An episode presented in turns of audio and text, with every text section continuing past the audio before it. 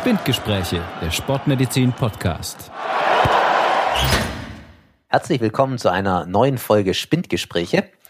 Heute zum Thema Laufen.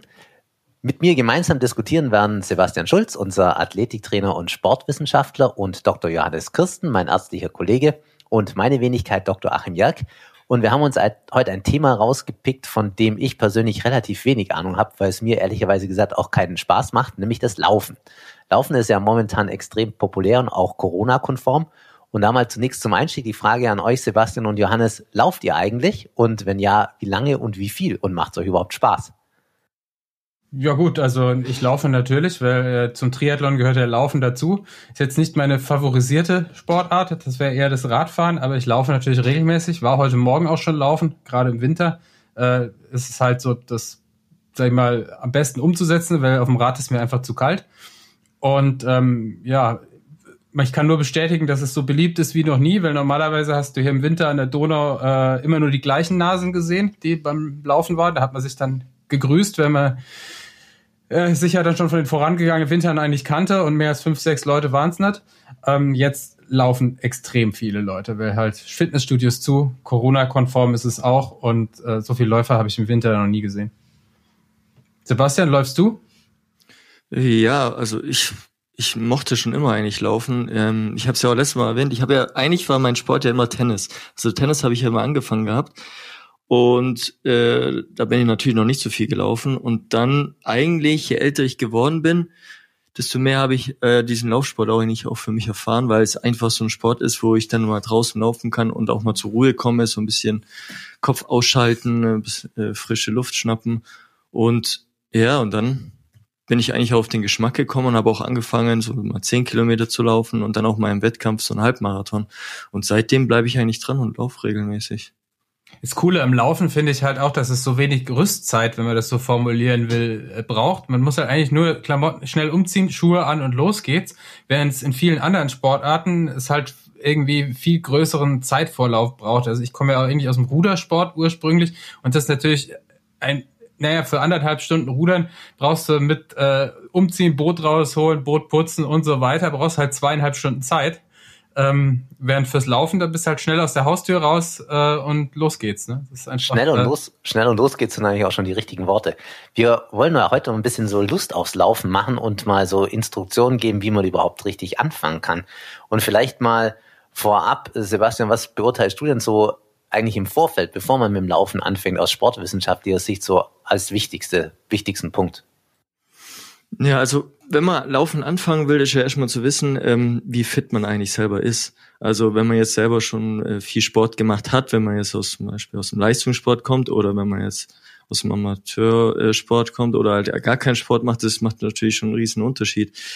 Ähm, aber es empfiehlt sich immer, ähm, eigentlich auch mal eine sportmedizinische Untersuchung zu machen, aus dem Hintergrund auch, ja, bin ich denn gesund? Das macht eh mal Sinn, das zu machen, einmal im Leben auf jeden Fall, dass man mal weiß, ja, ist das Herz gesund, ist die Lunge gesund, wie, wie schlägt mein Herz, wenn ich ähm, mich mehr belaste, ob es dann auch in Ordnung ist.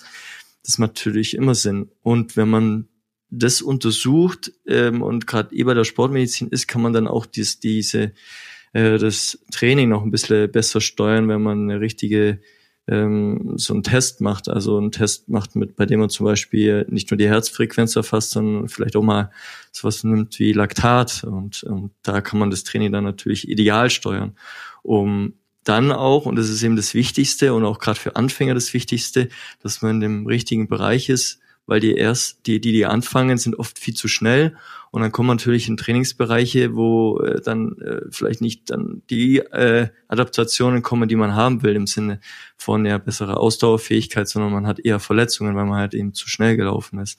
Und da ist auf jeden Fall meine Empfehlung, so eine Untersuchung mal zu machen um das auch richtig zu steuern. Wenn man jetzt sagt, ja, brauche ich jetzt nicht unbedingt, dann gibt's natürlich auch so ein paar Hilfsmittel wie äh, eine Carbon-Formel. Eine Carbon-Formel ist, ist, ist, ist eine leichte Formel, die, ähm, ja, ich sag's mal ganz kurz nur, das ist 220 minus Lebensalter und da kann man dann mit der Herzfrequenz das Training steuern. Aber da können wir vielleicht gleich nachher nochmal drauf eingehen. Ich finde nur, dass man, wenn man anfängt, sollte man auf jeden Fall das Training steuern und man sollte auf jeden Fall langsam anfangen. Also Quintessenz vom Sebastian ist schon mal, dass man vielleicht vorab erstmal guckt, ob man gesund ist. Und jetzt die Frage an dich, Johannes, als Arzt. Was sind denn also Punkte, die man bei so einer sportmedizinischen Untersuchung im Vorfeld eigentlich mal durchgehen sollte? Oder was kann da so rauskommen im schlimmsten Fall? Warum macht es aus deiner Sicht Sinn? Na gut, also es ist halt, äh, grundsätzlich sollte man natürlich, wenn man Sport macht, gesund sein. Das äh, stimme ich euch natürlich zu. Ähm, jetzt aus internistischer Sicht, äh, wenn jetzt jemand richtet sich diese, sag ich mal, als äh, 15-Jähriger, wenn du mit Sport anfängst, hast du da vielleicht nicht drüber nachgedacht. Aber wir reden jetzt ja auch über Leute, die vielleicht wieder in Sport einsteigen nach langer Pause, die mal deutlich über 30 plus sind, ähm, die jetzt irgendwie mit Laufen anfangen, weil was sollen sie in dem Lockdown sonst machen? Und ähm, da sollte man halt vielleicht schon noch mal checken, ob, äh, sag ich mal, am Herzen, wenn man ein bisschen älter ist, vielleicht auch äh, ein bisschen äh, risikobehafteter gelebt hat in den letzten Jahren, mit Rauchen, Übergewicht und so weiter, ob da irgendwie alles strukturell in Ordnung ist. Ähm, andererseits geht es natürlich auch für Leute, die nie Sport gemacht haben, gibt es zum Beispiel eben angeborene äh, Reizleitungsstörungen, also quasi Störungen de, der elektrischen Leitung am Herzen, die halt einer sportlichen Aktivität vielleicht entgegenstehen. Und je älter man halt wird, desto mehr sucht man halt nach Krankheiten, die man so im Leben akquiriert hat, die vielleicht auch zumindest intensives Training zunächst nicht zulassen würden. Insofern schadet es auf jeden Fall nicht oder ist zu empfehlen, äh, vor dem Einstieg in den Sport ähm, sich mal äh, durchchecken zu lassen. Ist ja auch einfach, sag ich mal, für, für den Sportler selber äh, der, oder der, der, der Sportler werden will, ist ja auch einfach mal ein gutes Gefühl, wenn man, wenn man weiß, ja, ich bin jetzt völlig außer Atem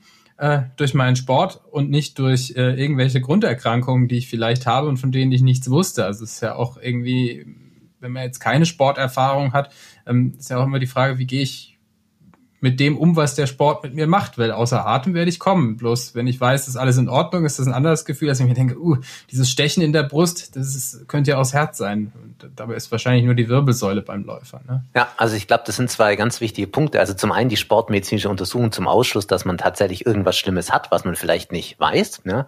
Und zum anderen natürlich, um zu wissen, ist jetzt mein schlechter, mein schlechter Allgemeinzustand wie die Atemnot, die du angesprochen hast, tatsächlich trainingsbedingt oder durch eine Organ Dysstörung beispielsweise bedingt. Also ich glaube, das ist ganz entscheidend, dass man da einmal sich so eine sportmedizinische Untersuchung gönnt. Aber jetzt sagen wir mal, wir sind soweit gesund und sind soweit fit und sind jetzt motiviert, starten ins neue Jahr und wollen anfangen zu laufen. Wie macht man das denn eigentlich richtigerweise? Oder vielleicht Sebastian? Also, wenn man jetzt starten will, wir haben ja gesagt, wir müssen ja erstmal einen großen Unterschied machen zwischen dem, ob man schon viel Sport gemacht hat oder wenig Sport gemacht hat. Ich, ich, jetzt gehen wir mal von den Anfängern aus, der noch nie so viel gemacht hat und jetzt einfach mal anfangen will.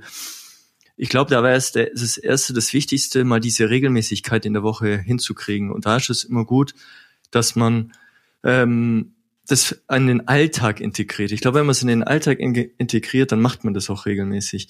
Das heißt zum Beispiel, also ich sage nur eine Möglichkeit, dass wenn man jetzt zur Arbeit fährt, dass man sein Auto mal weiter weg parkt und dann mal eine längere Strecke hat, wo man zum Arbeitsplatz läuft oder geht. Ich meine, das ist schon mal der Anfang. Ich meine, mal länger am Stück zu gehen, ist schon mal auch ein, ein, ein Ausdauertraining, kann man schon so sehen am Anfang. Und wenn man das mal schafft, 15 Minuten pro Tag, dann äh, und das dreimal die Woche, dann ist das schon mal ein Anfang, wo man dann ähm, Ausdauertraining macht. Und das kann man natürlich dann jede Woche steigern. Und das Ziel wäre, muss man sich dann auch immer festlegen, da würde ich das auch sehr, sehr niedrig am Anfang mal halten. Ich sage, dass man das mal einen Monat hinkriegt, dreimal in der Woche laufen zu gehen. Das wäre schon mal so ein Ziel. Und wenn man ähm, zum, auch ein, so eine Pulso hat oder auch so einen Schrittzähler hat, oder ein Schrittzähler, das ist ja auch eigentlich bei jedem Handy, dann kann man da auch mal mit verfolgen, dass man auch mal in der Woche das schafft, äh, jeden Tag oder erstmal jeden Tag so seine 5000 oder 7000 Schritte zu sammeln, dass man in einem Monat einen Gesamtscore hat, wo, wo man mal hinarbeitet. Okay, das ist ja im ersten Schritt ist mal gar nicht so viel. Also das heißt, wir definieren uns mal ein Ziel und sagen im ersten Monat dreimal am Tag 15 Minuten einfach nur erstmal gehen. Und vielleicht jetzt an dich die Frage, Johannes, wie, wie geht's denn dann weiter? Oder was denkst du davon? Was hältst du davon? Im Prinzip ist ja, wenn wir jetzt von dem ausgehen, der wirklich laufen gehen will, also der sportliche Aktivität haben will und nicht erstmal seinen Gesamtumsatz steigern will, dann ist halt die erste Grundregel, wenn man jetzt wieder von dem ausgeht, der zumindest nicht viel Ausdauersport im Leben gemacht hat. Vielleicht hat er mal früher Fußball gespielt, hat jetzt irgendwie Pause gemacht und läuft jetzt, will jetzt laufen gehen. Das heißt, er weiß schon mal grundsätzlich, wie Laufen funktioniert. Ähm, Grundregel im Ausdauersport erstmal ist dass man eine Konsistenz ins Training bringt. Was bedeutet das? Es nützt nichts, in der ersten Woche nach Neujahr fünfmal laufen zu gehen. Das tut nur weh. Und dann drei Wochen nicht. Sondern das Allerwichtigste, und das darauf kommt, äh, ist Sebastian ja auch rausgegangen, ist erstmal eine Regelmäßigkeit ins Training zu bekommen. Also Ausdauersport funktioniert halt also bevor wir uns überhaupt über Trainingssteuerung Gedanken machen, müssen wir auf jeden Fall dreimal pro Woche für die Ausdauer was machen. Vorher bringt eigentlich, also vorher kann man, wenn man zweimal die Woche laufen geht, ist das zwar gesund und macht sicher auch Sinn, aber wenn man jetzt sich dann irgendwie wirklich mal schneller oder besser werden will, sollte man zumindest dreimal pro Woche ein Ausdauertraining machen. Und wie das jetzt konkret aussieht, das hängt natürlich von der sportlichen Vorerfahrung und von der allgemeinen Fitness ab, vielleicht auch ein bisschen vom Übergewicht oder nicht. Also ich meine, ein Normalgewichtiger kommt einfach leichter in, ins Laufen erstmal rein als jemand, der stark übergewichtig ist. Ähm, für Leute, die halt nicht so fit sind, aber sagen, okay, mein Fitnessstudio oder was ich vorher halt gemacht habe, ähm, kann ich jetzt nicht machen. Ähm, für die empfiehlt sich halt einfach mal mindestens dreimal pro Woche sag ich mal, sich eine halbe Stunde vorzunehmen und da kann diese halbe Stunde halt auch erstmal so aussehen, dass man jetzt nicht joggen geht die ganze halbe Stunde, sondern ähm, so ein Wechsel aus Gehen und Joggen. Das wäre so sozusagen die der das, was jetzt über, über dem Gehen vom Sebastian im zügigen Gehen ist, wäre der nächste Schritt eigentlich dann, äh, wenn man wirklich unfit ist, wenn man da einsteigt, äh, Joggen und Gehen im Wechsel zu machen und dann halt immer diese Pausen, in denen man geht und nicht joggt, halt im Verlauf immer kürzer werden zu lassen, bis man es dann vielleicht schafft und das wäre dann so der erste Erfolg, dass man tatsächlich mal eine halbe Stunde joggen gehen kann.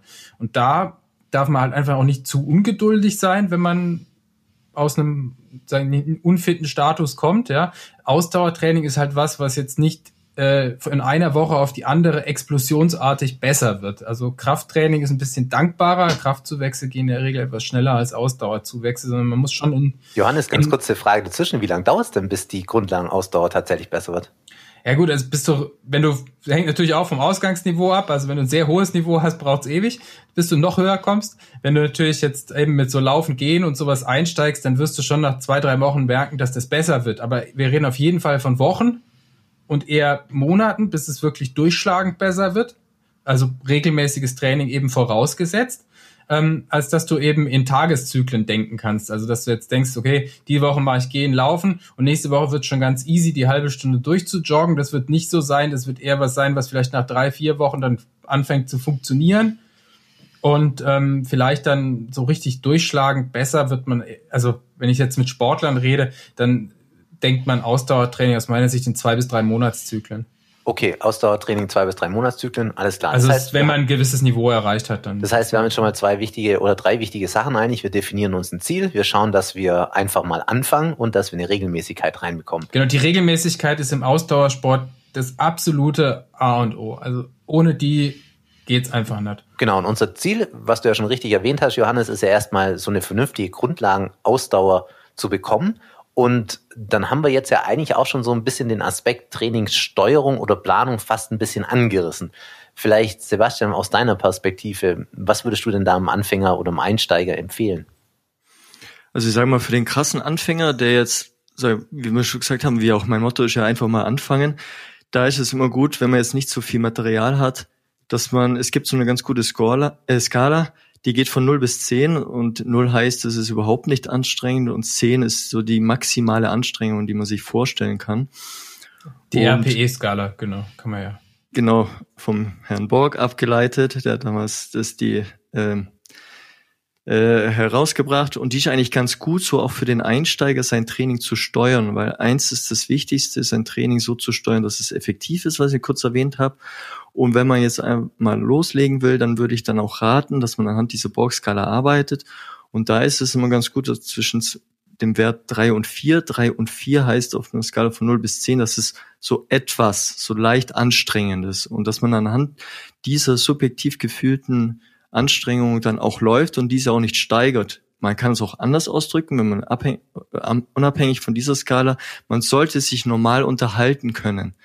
Also das heißt, am besten man geht zu zweit los, man unterhält sich währenddessen und man sollte sich auch gut unterhalten können. Also nicht viel äh, erst groß Luft holen müssen, um dann einen Satz rauszubringen, sondern wirklich weiter unterhalten können und nicht singen können. Also singen sollte schon nicht mehr möglich sein, aber trotzdem äh, locker unterhalten. Und dann ist man eigentlich in einem richtigen Tempo. Und das Tempo kann dann auch, und das ist auch wichtig, gehen sein. Es muss nicht immer gleich joggen sein, weil oft sagt man ja laufen, wenn ich laufen gehe, muss ich unbedingt joggen. Nein, das kann auch gehen sein. Und das ist eben wichtig. deswegen habe ich auch gesagt, dass man so die Schritte zählen dann auch ein ganz gutes Ziel ist, um sich zu setzen. Johannes, aus deiner Sicht, Ergänzung? Ja, ich finde es eine coole, ich finde es eine coole Definition, muss ich sagen, äh, zu sagen, man kann auch flüssig reden, aber nicht mehr singen. Also das äh, merke ich mir. Das funktioniert wahrscheinlich bis in äh, bis in Leistungssport immer noch, äh, um den Grundlagenbereich festzulegen. Ähm, aber genau wie Sebastian halt gesagt hat, das kann halt im Einzelfall äh, bedeuten, dass man tatsächlich nur geht und dann ist es eher meine Meinung auch, dass man halt tatsächlich, wenn man, wenn das Ziel sein soll, joggen zu können irgendwann, dann muss man halt anfangen, eine Minute zu joggen, was dann intensiver ist als dieses drei bis, äh, also was dann sicher anstrengender ist und halt dann wieder zwei Minuten zu gehen. Also, äh, sag ich mal, fürs Herz-Kreislauf-System äh, macht es dann eigentlich äh, sozusagen keinen Unterschied. Das ist ja auch, oder was heißt keinen Unterschied, ähm, dass ich halt ein bisschen höheren Bereich als im reinen Gehen bin, weil sonst ja klar, wenn ich nicht sehr fit bin, kann ich halt nur nicht so viel, aber ich habe halt auch das Potenzial für große Fortschritte am Anfang und dann muss man sich aus meiner Sicht zumindest ein bisschen mehr fordern, als nur zu gehen. Aber das ist jetzt so eher Meinung als ähm, als äh, es geht sicher auch, indem man nur zügig spazieren geht, aber man muss halt einfach, der Bewegungsablauf vom Joggen ist halt ein anderer als, als der beim Gehen und den muss ich ja irgendwann mal anfangen. Das Problem ist aber halt, dass der Bewegungsablauf vom Joggen dass man flüssig halbwegs joggen kann. Das geht halt erst so bei naja, irgendwo zwischen 8 und 9 kmh mal los, aus meiner Sicht. Also so Durchgangszeiten irgendwie 6,40 pro Kilometer, 6,40 pro Kilometer oder sowas. Ähm, bei einer normalen Körpergröße viel langsamer ist meistens nicht sehr flüssig gejoggt, muss man sagen. Also. Okay, vielen, vielen Dank nochmal für die Zusammenfassung, Johannes. Also jetzt haben wir ja eigentlich für den, für den Einsteiger oder die Einsteigerin, glaube ich, mal ganz gut definiert, woraus man auf, ankommt mit der Regelmäßigkeit und dem Anfang. Vielleicht gehen wir jetzt mal einen Schritt weiter und sagen, ich bin jetzt schon auf einem gewissen Level, wo ich zum Beispiel 20, 30 Minuten am Stück laufen kann und habe vielleicht sogar auch eine Pulsuhr. Ja, wie kann ich denn mein Training jetzt da weiter verbessern oder mein Training da adaptieren oder besser steuern? Vielleicht kann da jemand von euch auch noch was dazu sagen. Also wenn ich jetzt schon ein bisschen vorerfahrener bin. Ähm, also klar, wenn wir jetzt dieses Ziel erreicht haben, und das finde ich ein ganz gutes Zwischenziel eigentlich für jemanden, der einsteigt, dass er sagt, er kann dreimal pro Woche eine halbe Stunde, also er kann eine halbe Stunde durchjoggen und zieht das jetzt dreimal pro Woche durch, dann hat er, finde ich, schon, je nachdem, woher er kommt, einiges erreicht. Und dann ähm, wird es halt jetzt äh, interessant, und da hat der Sebastian vorher auch schon mal drauf angespielt, ähm, da wird es dann langsam wichtig, wie die Intensität auch gesteuert wird aus meiner Sicht, weil ähm, ich sage immer, der häufigste Fehler des äh, Hobbyläufers ist ja, dass er zu schnell läuft. Und äh, meistens entwickelt sich, wenn man mal eine halbe Stunde joggen kann, so eine Hausrunde um seinen Wohnort rum, die man immer läuft. Also es schleicht sich ja ein, dass man irgendwie dann immer die gleiche Runde läuft. Und meistens da treten die Leute dann in diese Falle, dass sie diese Runde immer irgendwann so schnell laufen, wie sie sie können. Also eine halbe Stunde, meinetwegen, das zieht sich dann weiter hoch bis zu Leuten, die auch besser sind. Ähm, die haben vielleicht so eine Runde, die dann eine Stunde dauert, irgendwie zehn Kilometer oder so. Und die laufen sie immer dreimal pro Woche so zügig, wie es halt irgendwie geht, freuen sich, dass sie in der einen Woche halt eine Minute schneller waren und in der anderen Woche sind sie traurig, weil es eine Minute langsamer war. Aber Johannes, ganz kurz, warum ist das überhaupt schlimm? Ist das nicht gut, das, wenn ich mich da ausbauen ja, kann? Ja, das Problem ist ja, wenn du jetzt, wenn wir wieder bei der Skala von Sebastian sind, ne, ähm, wenn du diese zehn, diese Stundenbelastung machst und die immer so schnell läufst, wie du kannst, dann bist du nicht mehr da, wo du flüssig reden kannst, sondern dann machst du was, was man, wenn man jetzt Leistungsdiagnostik macht, ähm, als Schwellenlaufen eigentlich bezeichnet, dann laufst du immer an deiner an dieser Grenze, an deiner Dauerleistungsgrenze eigentlich, weil das ist genau das, was du halt für diese Distanz, für so eine Stunde, das kannst du halt, kannst du halt eine, an deiner Dauerleistungsgrenze laufen, wo auch immer die jetzt ist. Das gilt genauso für den, wo die irgendwie bei äh, 14 kmh ist, gilt es genauso für den, wo das bei 10 kmh ist. Da, die, die 45 Minuten bis eine Stunde, die kann er da durchdrücken, wenn er sich quälen kann. Äh, dann hat er allerdings keine, kein Grundlagenausdauertraining mehr gemacht, sondern so eine Mischung aus, äh, aus äh, allen Stoffwechselwegen, die nicht besonders trainingseffizient, aber sehr anstrengend ist. Und das ist einfach der Trainingsfehler, in den man eigentlich erst tappen kann, wenn man ein gewisses Level erreicht hat. Aber dann kann man ähm, äh, dort die große Stagnation erleben, also dass es dann halt auch nicht mehr weitergeht. Und da wird dann halt diese Intensitätssteuerung, egal wie man die jetzt macht, ähm, wichtig. Oder was meinst du, Sebastian? Ähm, also ich finde, ähm, wenn man jetzt mal zu dem, äh, welchen äh, auf die eingeht, die jetzt mal ein bisschen fitter sind, ähm, da würde ich jetzt gerne mal vielleicht als Beispiel herannehmen, so ein, so, so ein, so ein Amateursportler, wie sage ich mal, ich gehe jetzt mal, ich war selber früher Kreisligaspieler.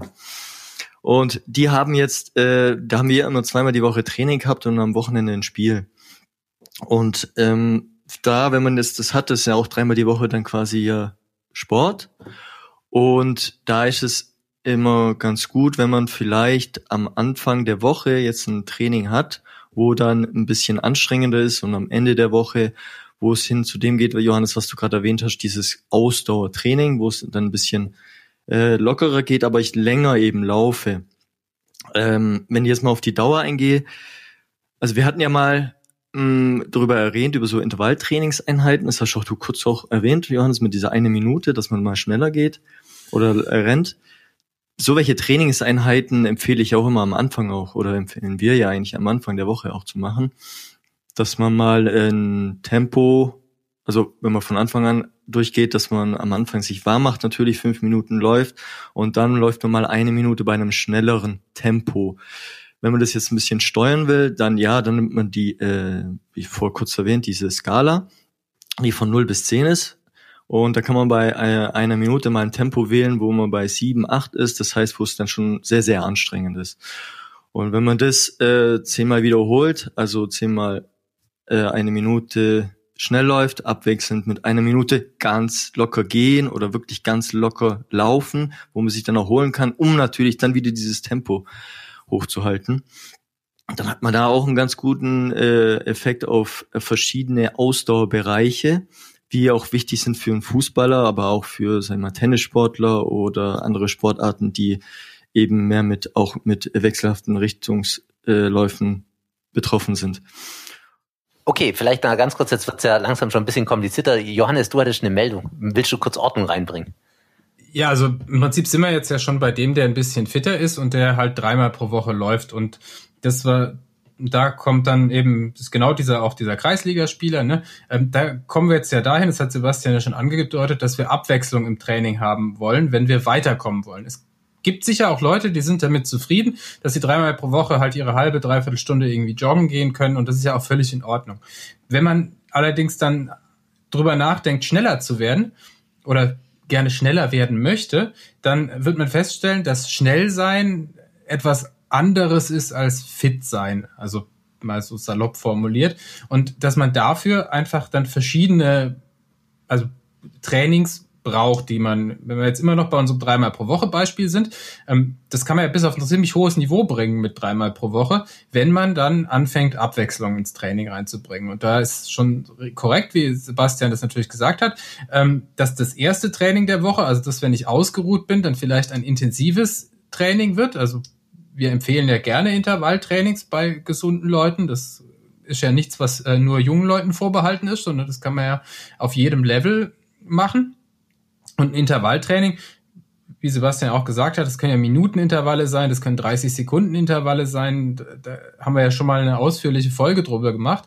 Ähm, die, das bedeutet, dass man halt in Intensitätsbereiche vorstößt, die man halt nicht lange durchhält. Aber es ist halt natürlich ein anderer Reiz als mein vielleicht dann langer Lauf, den ich am Wochenende, am Samstag zum Beispiel unternehme, wo ich halt versuche, dann mal länger als meine halbe Stunde zu laufen, dafür aber bewusst ein niedriges Tempo wähle. Also wo ich dann sage, okay, äh, ne, ähm, wenn du nur drei Trainingseinheiten in der Woche hast, dann geh einmal pro Woche auf 90 Prozent sozusagen von dem, was du kannst. Äh, einmal pro Woche mach äh, 70 bis 80 Prozent und einmal pro Woche lauf bei 50 Prozent, aber dafür länger.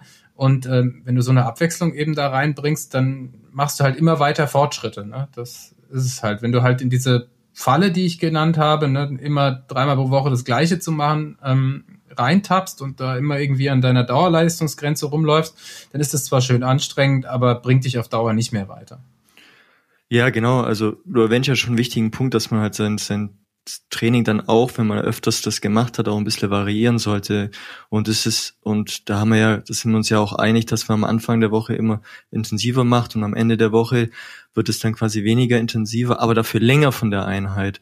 Das ist vielleicht auch noch als wichtiger Punkt, weil diese wir haben ja auch eine Folge darüber, über äh, Intervalltraining, dass man am Anfang der Woche dieses Intervalltraining dann vielleicht auch macht. Das dauert eine halbe Stunde. Das zweite Training ist dann von Umfang 45 Minuten und ist dann eher so in diesem extensiv intensiven äh, Ausdauerlauf. Das heißt, wenn man das ein bisschen steuern will, nach dieser Borg-Skala, die ich erwähnt habe, das ist so ein Bereich, wo ich laufe zwischen fünf und sechs, also anstrengend in einem Bereich, wo ich dann laufe.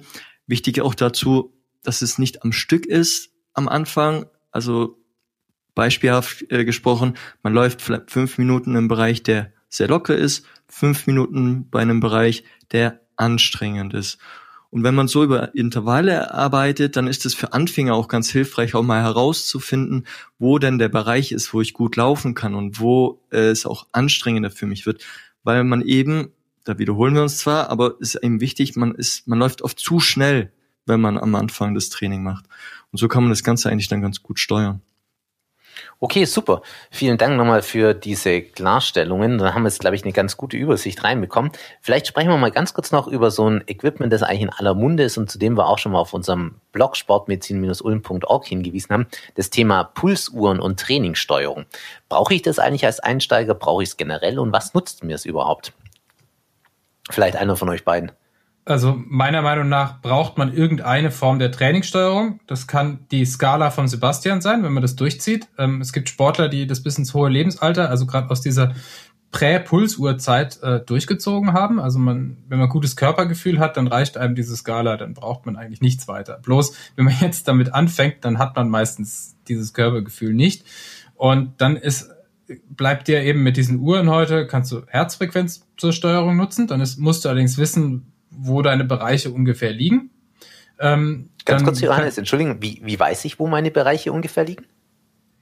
Genau, also die einfache Methode ähm, ist in dem Fall nicht unbedingt die beste, also das irgendwie durch eine Faustformel die maximale Herzfrequenz herzuleiten und daran dann äh, Trainingsbereiche festzulegen, ähm, funktioniert eben für manche in der Bevölkerung, aber nicht für alle, weil es eben sozusagen, wenn man so sie so nennen will, es gibt halt Hochpulser bis ins höhere Alter, die einfach sehr hohe maximale Herzfrequenzen haben und die dann halt nicht durch so eine Faustformel abgebildet sind und es gibt genauso Leute, also nennt die immer, man nennt die immer so Dieselathleten, ne, die halt äh, auch schon mit äh, Mitte 40 halt eine maximale Herzfrequenz von irgendwie 165 haben oder sowas. Und deswegen ist es immer ein bisschen schwierig. Das ein da nützt dann tatsächlich eine Laktatleistungsdiagnostik, weil die halt einfach einmal so einem Herzfrequenzwert eine Stoffwechselsituation am Muskel zuordnet. Und danach weiß man, ist man Hochpulser, ist man Niedrigpulser und ähm, das bleibt relativ lange konstant. Was sich ja ändert mit dem Trainingsgrad ist die Geschwindigkeit, die ich bei einer bestimmten Herzfrequenz laufen kann. Die Herzfrequenz äh, selber sozusagen die Zuordnung zur Stoffwechselsituation, die bleibt relativ lange erhalten. Also die ist nicht nach drei Monaten Training schon wieder vollkommen anders, während die Geschwindigkeit es schon sein kann. Und damit sind wir schon beim nächsten, über den man Laufen steuern kann, worüber ich es jetzt zum Beispiel mache, ist ich steuere Laufen eigentlich nur nach Pace oder sogar nach Watt, was dann so das Next Level, sage ich jetzt mal, ist. Und das wo man eigentlich noch nicht so genau weiß, ob es wirklich viel Mehrwert bringt, muss man sagen. Okay, aber ich denke, das Gängigste ist tatsächlich, dass man es nach dem subjektiven Belastungsempfinden mit der mit der Skala am Anfang macht, die Sebastian und du, Johannes, schon erwähnt habt, oder eben halt die Pulsfrequenz. Und das, glaube ich, ist noch ein ganz wichtiger Punkt, dass das, was du gesagt hast, Johannes, dass man das dann mit einer metabolischen Situation, also vom Stoffwechsel her korreliert. Und dann ist eine Tatdiagnostik natürlich, wenn man es sinnvoll machen will, schon eine vernünftige Sache. Ähm, Sebastian, dann weiß man halt einfach einmal Bescheid sozusagen. Ne? Ja, hat man so einen Status quo, ne? Ja, genau. Ja, Sebastian, du wolltest zu dem Thema noch was sagen. Ja, ich mache ja recht häufig so Laktatdiagnostik und äh, Laktatdiagnostik wird ja auch immer so diskutiert. Ja, was macht man da? Da haben wir ja auch schon drüber gesprochen. Aber Johannes, du hast ja auch schon wichtige Punkte dazu genannt. Ich meine, wir haben das auch selber in eigenen Studien mal gemacht, dass wir die Laktat so als ähm, genommen haben, um dann herauszufinden, wie fit er da ist von dem, und wie schnell der Muskel ermüdet. Und wir haben verschiedene Herzfrequenzmethoden während der gleichen Belastung noch erfasst.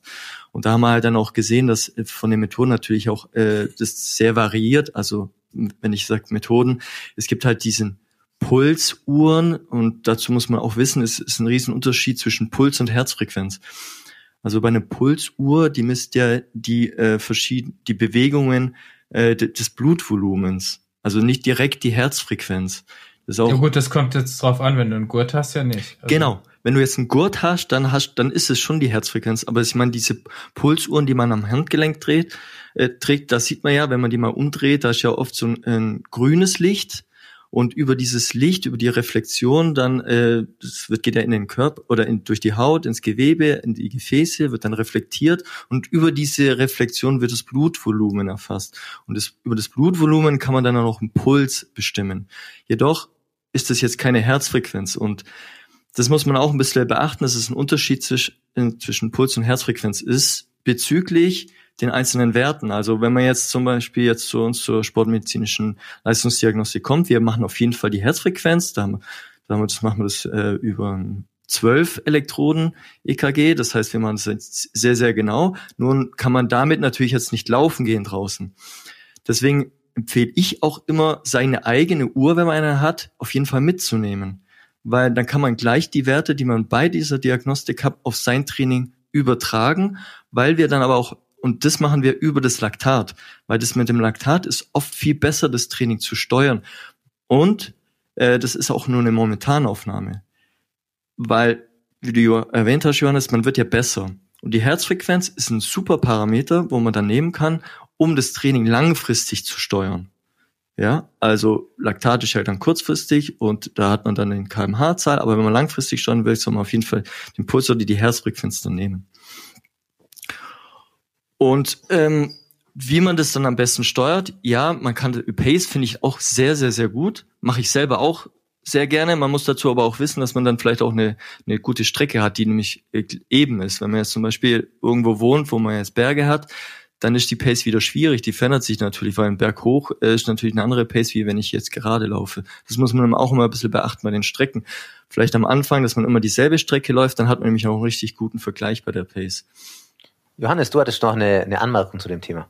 Ja, genau. Also ich würde generell jetzt äh, mal von absoluten Topmodellen bei den Uhren abgesehen, würde ich immer eine Brustgurtmessung für die Herzfrequenz bevorzugen, einfach weil es halt EKG genau ist und äh, halt nicht so Artefakt überlagert, weil man darf auch nicht vergessen, dass der Arm beim Laufen ganz schön mitbewegt wird und wenn die Uhr halt da irgendwie eine Pulskonturkurve aufzeichnen soll, ja, dann ist es auch im Winter vielleicht bei minus 10 Grad äh, auch nicht ganz so gut mit der Handdurchblutung und so weiter. Also das äh, ist einfach nicht, die Messungenauigkeit ist einfach bei den, den Lichtsensoren sozusagen, bei den Pulssensoren eher höher. Also warum sollte man, also finde jetzt ein Brustgurt nicht so unangenehm, äh, als dass ich den nicht benutzen könnte. Und das, was Sebastian gesagt hat, klar, Pace äh, funktioniert am besten auf flacher Strecke, aber wenn man jetzt halt bergiges Terrain hat, dann äh, lohnt sich halt, wenn man einfach mehrere Methoden hat, nämlich wenn man diese RPE-Skala äh, sich mal angeeignet hat und sich angewöhnt hat, sich auch sozusagen seine Läufe da so ein bisschen einzuteilen, ähm, wo man da steht, dann kann man halt in hügeligem Terrain ja auf die Skala zurückfallen und den Puls ignorieren. Genauso wie man halt auch die, die Herzfrequenz ignorieren kann, wenn man kurze, schnelle Intervalle läuft, weil die sich natürlich viel zu langsam anpasst. Also da lohnt sich auch nicht, das zu steuern, über Herzfrequenz zu steuern. Das dann jetzt eben, dieses hügelige Gelände ist jetzt das, wo, wo man die Anwendung von Wattmessungen, also Leistungsmessung beim Laufen sieht. Ähm, ich bin mir nur auch, ich probiere das jetzt so seit einem halben Jahr rum und ich bin mir nicht sicher, ob das, das wirklich was bringt. Also, aber okay, klar, da sind wir, sind wir natürlich viel in den technischen Details auch drin. Okay, ich glaube, jetzt haben wir schon mal ganz viel über Laufen gesprochen und haben ja schon mal für den Anfänger definiert, er braucht ein Ziel, er braucht eine Regelmäßigkeit und er muss es einfach mal machen. Und wer dann schon ein bisschen weiter ist, kann sich dann in die Details wie Laktat oder Pulsuhren vertiefen. Vielleicht machen wir ganz kurz zum Abschluss nochmal drei Läufermythen, mit denen man immer konfrontiert wird. Und zwar, ich möchte die einfach mal so in die Runde zur Diskussion stellen. Der erste Mythos, den man immer hört, ich fange noch nicht an zu laufen, ich mache mir doch nicht freiwillig die Gelenke kaputt. Was ist dran? Vielleicht, Johannes, das ist was Medizinisches. Ja gut, äh, ich glaube, hatten wir den nicht auch in unserer Mythenfolge? Ich bin mir nicht sicher.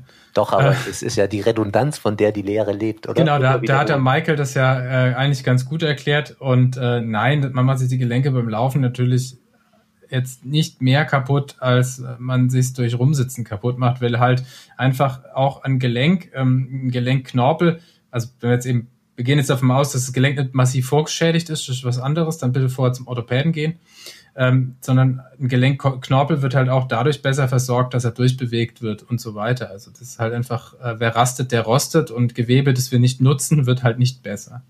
Ja, Das ist das Allerwichtigste. Nutzen und beanspruchen, bloß halt nicht überbeanspruchen. Ne? Genau, nicht überbeanspruchen. Es ist wie, wie bei allem, die Dosis macht das Gift. Also ja. es ist halt so. Vielleicht ein Mythos für dich, Sebastian. Wieso ist es denn so, dass man beim Laufen immer hört, wenn man Läufer in der Friedrichshaus, ja, das hat so richtig nach dem Laufen meinen Kopf wieder frei gemacht. Woran liegt denn das eigentlich? Und ist es tatsächlich so? Ja, da gibt's ja ganz verschiedene Theorien dazu. Äh, äh, und ja, die, die beste, eigentlich, die mir so gefallen hat, die Theorie ist, mh, das war auch für mich recht interessant, dass das Gehirn, also anders arbeitet wie jetzt zum Beispiel das Herz. Das Herz ist ja so ein, so, so ein Organ, das je nachdem, was es für eine Leistung bringt, mehr oder weniger arbeitet. Es ist es beim Gehirn ja, das ist eine Theorie, dass es eigentlich immer gleich arbeitet, aber eben so quasi die, die Orte, wo es mehr oder weniger arbeitet, verteilt. Und da ist die Theorie beim Laufen, dass eben der vordere Anteil des Gehirns so ein bisschen weniger arbeitet und dafür die anderen ein bisschen mehr machen. Und im Vorderen, wenn der ein bisschen weniger arbeitet, dann kann man sich so ein bisschen freischalten und so diese, diese Gedanken, was man so den ganzen Tag hat, die so ein bisschen quälen, so ein bisschen außer, außer äh, so ein bisschen frei davon kommt, so ein bisschen sich ablenken kann. Dieses, man sagt ja auch bei welchen, die sehr, sehr lange laufen, man kommt so in einen Flow rein. Das heißt, man ist so frei von den ganzen Gedanken, die ihn den ganzen Tag quälen und äh, fühlt sich dann auch eben so besser. Und das hat mir eigentlich ganz gut gefallen. Das ist so das Modell Forrest Gump dann ein bisschen, ne, Sebastian? Ja, genau, der einfach sagt, ja, ich habe einfach mal, bin einfach mal losgelaufen und habe mich gut gefühlt und bin einfach weitergelaufen. Okay, perfekt. Und letzter und dritter Mythos, der ist was für dich, Johannes. Runners High. Gibt's das und was ist dran? Puh, da habe ich jetzt keine wissenschaftliche Erklärung dazu. Ich würde schon sagen, dass es gibt, weil es gibt einfach äh, Tage aus meiner Lauferfahrung heraus, wo es einfach läuft. Also wo man äh, einfach nicht das Gefühl hat, dass es in irgendeiner Form anstrengend ist. Ähm, ist mir leider noch nicht gelungen, das äh, auf Knopfdruck auszulösen und äh, an dem Tag zu haben, an dem man es wirklich braucht. Aber ähm, also Wettkampf war immer schwer und äh, ich werde äh, sicher nicht noch einen zweiten Marathon in meinem Leben laufen. Das äh, hat mir einmal gereicht und ist jetzt lang genug her. Aber ähm, wisst ihr da was dazu? Ich glaube, der Sebastian hat da eine grundsätzliche Ahnung davon. Ich bin jetzt da eher unbedarft. Ich kann nur Endorphine ins Spiel bringen, die da eine Rolle spielen. Da gibt es auch so Rattenexperimente, aber vielleicht ist es frei für dich, Sebastian, weißt du mehr. Hm, also ich muss zugeben, dass ich jetzt nichts direkt an der Hand habe, weil, aber ich glaube, dass da die Wissenschaft, Wissenschaft sich noch nicht ganz so einig ist und dass es halt auch wieder so ein paar äh, Theorien davon gibt, dass dann hier Endorphine freigesetzt werden. Aber ich glaube, man beobachtet es vor allem bei welchen, die eben sehr, sehr leistungsbezogen schon trainieren wo man dann so ab 90 Minuten, wenn die dann immer noch laufen, dann auch in diesen, auch, wo ich vorher gesagt habe, in diesen Flow reinkommen. Und da passiert schon sehr viel hormonell und aber auch im Gehirn, wo, wo man sich noch nicht ganz einig ist, wie das Ganze läuft. Aber da muss ich leider auch, leider auch ein bisschen passen.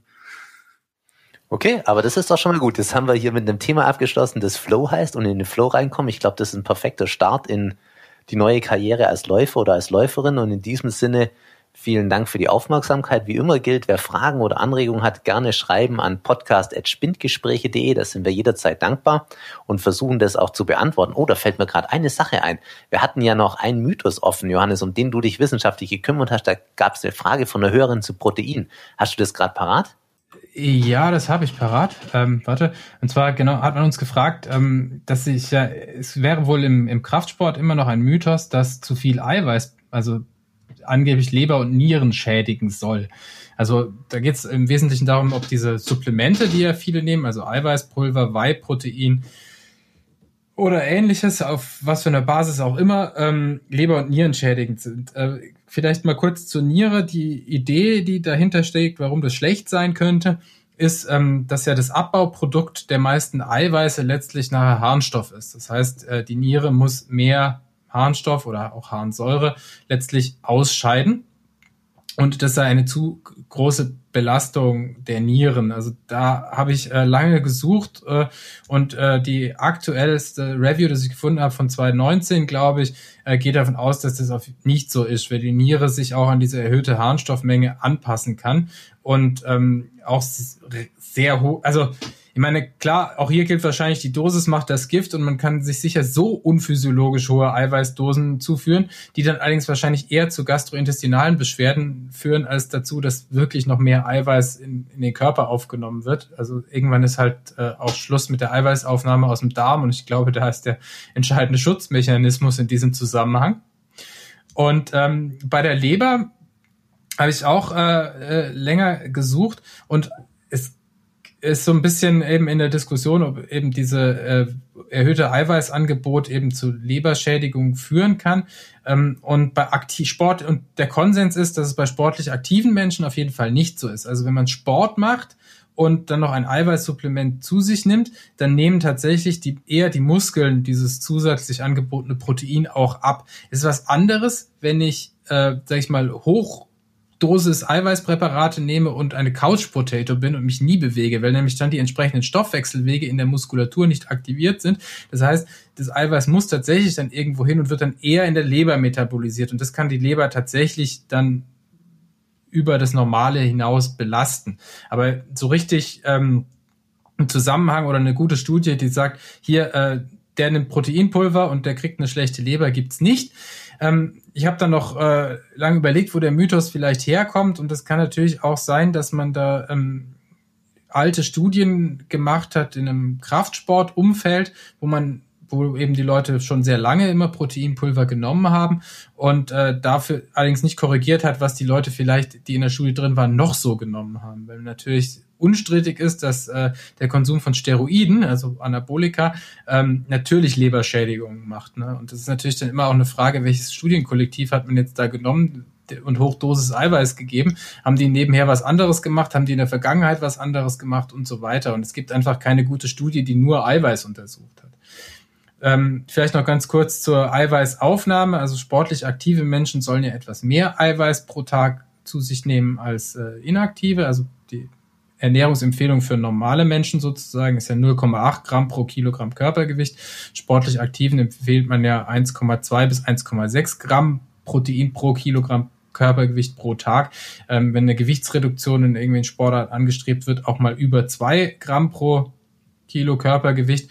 Aber das ist ja schon recht sportlich, das überhaupt dann reinzubringen, selbst mit Supplementen. Also ne, jetzt bei 80 Kilo, äh, zwei Gramm pro Kilo sind das ja 160 Gramm reines Protein am Tag. Da muss ich mich schon ein bisschen anstrengen, dass das irgendwo hinkommt. Okay, super. Vielen Dank für die Recherche zu diesem Mythos. Ja, vielleicht bevor wir uns verabschieden, noch von jedem so ein kurzes Zwischenfazit. Ich habe gelernt, Laufen macht Flow. Klingt gar nicht mal so schlecht. Was ist dein Fazit, Johannes? Ja, das äh, Laufen hat leider zum Triathlon dazugehört und äh, ich da auch schon seit Jahren stagniere, aber äh, immer anstrengend bleibt am Schluss. Okay, sehr motivierend. Sebastian, dein Fazit? Ich glaube, wir haben heute auch einige äh, äh, Themen schon angesprochen. Äh, vielleicht nochmal zusammenfassend. Also für Anfänger würde ich auf jeden Fall mal raten, über diese Skala zu laufen von 0 bis 10 und da ist eben wichtig nochmal, dass man eben äh, locker anfängt und da vor allem in den Bereichen bis maximal äh, 4 arbeitet für Ausdauerbereiche und auch mit diesen Läufen eben anfängt. Und wenn man dann einer ist, der vielleicht schon viel Erfahrung hat, dann da sollte, kann man sich auch gerne mal äh, rantasten an anstrengendere Läufe, gerne verweise ich da nochmal an die Intervallläufe, wo man dann auch mal in einem Bereich läuft, der sehr, sehr anstrengend ist. Das heißt, auf dieser Skala ist es dann schon die sieben. Für die anderen, die erfahren sind, ich meine, der noch eine Pulsuhr vielleicht dann auch schon hat, da gibt auch die Uhr schon so ein bisschen Richtung, wo man äh, äh, trainieren kann und äh, wenn in welchem Bereich man trainiert da muss man auch immer aufpassen, äh, passt es so, passt es nicht so. Da vielleicht nochmal der Hinweis, man kann gerne jederzeit zu uns zur sportmedizinischen Untersuchung kommen. Da kann man dann auch mal schauen, inwiefern die Bereiche stimmen. Und dann kann man äh, ähm, vielleicht auch mal als Hinweis, man kann ja auch die Uhr anpassen. Ich meine, da steht da natürlich jetzt anhand einer Formel dann die Herzfrequenz drin, die maximale, aber die kann man ja auch verändern. Und wenn man bei uns war, dann kann man das ja auch die einzelnen Trainingsbereiche sogar mit der Herzfrequenz dann auch eingeben und dann weiß man noch besser, wie effektiv das Training war. Nochmal ein wichtiger Hinweis, was ich aber auch finde, hm, man sollte, wenn man Laufen anfängt, vielleicht nicht nur Lauf machen, sondern ich finde es auch immer wichtig, dass man auch so ein paar Stabi-Übungen macht. Da haben wir ja auch schon auf unserem Blog so ein paar Stabi-Übungen mal gepostet. Ich sage mal ein paar äh, grobe Übungen, dass man weiß, äh, wovon ich spreche. Unterarmstütz, Seitstütz und auch was für den unteren Rücken sind dabei. Das ist eigentlich auch immer sehr empfehlenswert, auch für Anfänger zu machen. Ähm, klar, für Anfänger, da kann man das auch gerne ein bisschen niedriger gestalten von der Dauer der einzelnen Übungen. Es reicht da schon, wenn man mal eine, eine Unterarmstütz von 15 Sekunden am Anfang macht. Das kann man ja dann auch als Ziel sich setzen, das mal länger durchzuhalten und dann auch öfters zu machen. Aber Stabi-Übungen sind eben auch wichtig fürs Laufen Richtung Prävention der Muskelverletzungen, weil auch Oberkörpermuskulatur wichtig ist, sie zu haben, um ökonomisch laufen zu können. Also man weiß aus so ein paar äh, Studien, dass wenn man gut und stabiles Oberkörper auch besser und effektiver laufen kann und deswegen empfehle ich das auch immer regelmäßig zu machen und wir stellen das gerne nochmal auf die in die Show Notes, welche Übungen wir da empfehlen. Super, vielen Dank. Johannes, du hattest noch eine abschließende Anmerkung. Ich habe noch eine Frage. Sebastian, was ja. war dein letzter Lauf? Mein letzter Lauf war am Montag, glaube ich, oder am Dienstag. Und da habe ich einen, ich nenne ihn selber für mich ein Tabata-Intervalllauf. Ähm, was heißt das? Also ich bin natürlich eingelaufen und dann, wir haben es ja mal beschrieben, was Tabata heißt, 20 Sekunden sehr intensiv äh, trainieren und 10 Sekunden Pause. Und ich bin dann in diesen 20 Sekunden sehr, sehr, sehr schnell gelaufen, also mein maximales Tempo, und dann 10 Sekunden richtig langsam. Wie oft hast du gemacht? Ich habe dieses, also es dauert ja vier Minuten, so ein ja. Block, und den habe ich dreimal gemacht, unterbrochen von fünf Minuten locker laufen. Das waren dann 35 Minuten, so, glaube ich, ja. Super, also so Super. kann man es auch machen. Ja. Das ist witzig, ich habe heute Morgen im Prinzip das gleiche gemacht. Ja, ich finde den super, den Lauf, dass er vor allem in kurzer Zeit auch mal ja. äh, sich richtig ausbauen. Ja, genau. Ich habe es heute Morgen ein bisschen abgewandelt und bin äh, 40 Sekunden, 20 Sekunden gelaufen und das auch achtmal ist dann quasi die, die längere Form davon. Dreimal acht. Dann brauchst du 45 mit Ein- und Auslauf. Ich wollte es eigentlich heute machen, aber heute ist ja so ein bisschen glatt. Deswegen habe ich es natürlich. Das war eine gute ja, ich Ausrede. Bin auf gut geräumte Strecke immer auf und ab gelaufen. Die Leute haben sich bestimmt gewundert. Okay, perfekt. Vielen Dank euch. Ich glaube, wir haben einen ganz guten Abriss über das Thema Laufen hinbekommen. Wie gesagt, wenn es noch Fragen gibt, stehen wir gerne zur Verfügung, können da auch in der, in der nächsten Folge nochmal kurz drauf eingehen. Ja, mir hat's großen Spaß gemacht. Ich wünsche allen Hörerinnen und Hörern, dass es das Gleiche bei, die, bei Ihnen auch der Fall ist und dass man mit dem Laufsport anfängt und Spaß daran hat. In diesem Sinne von meiner Seite aus, ciao. Ciao Johannes, ciao Sebastian. Bis bald. Ciao, ciao zusammen und viel Spaß beim Laufen. Ja, genau. Viel Spaß.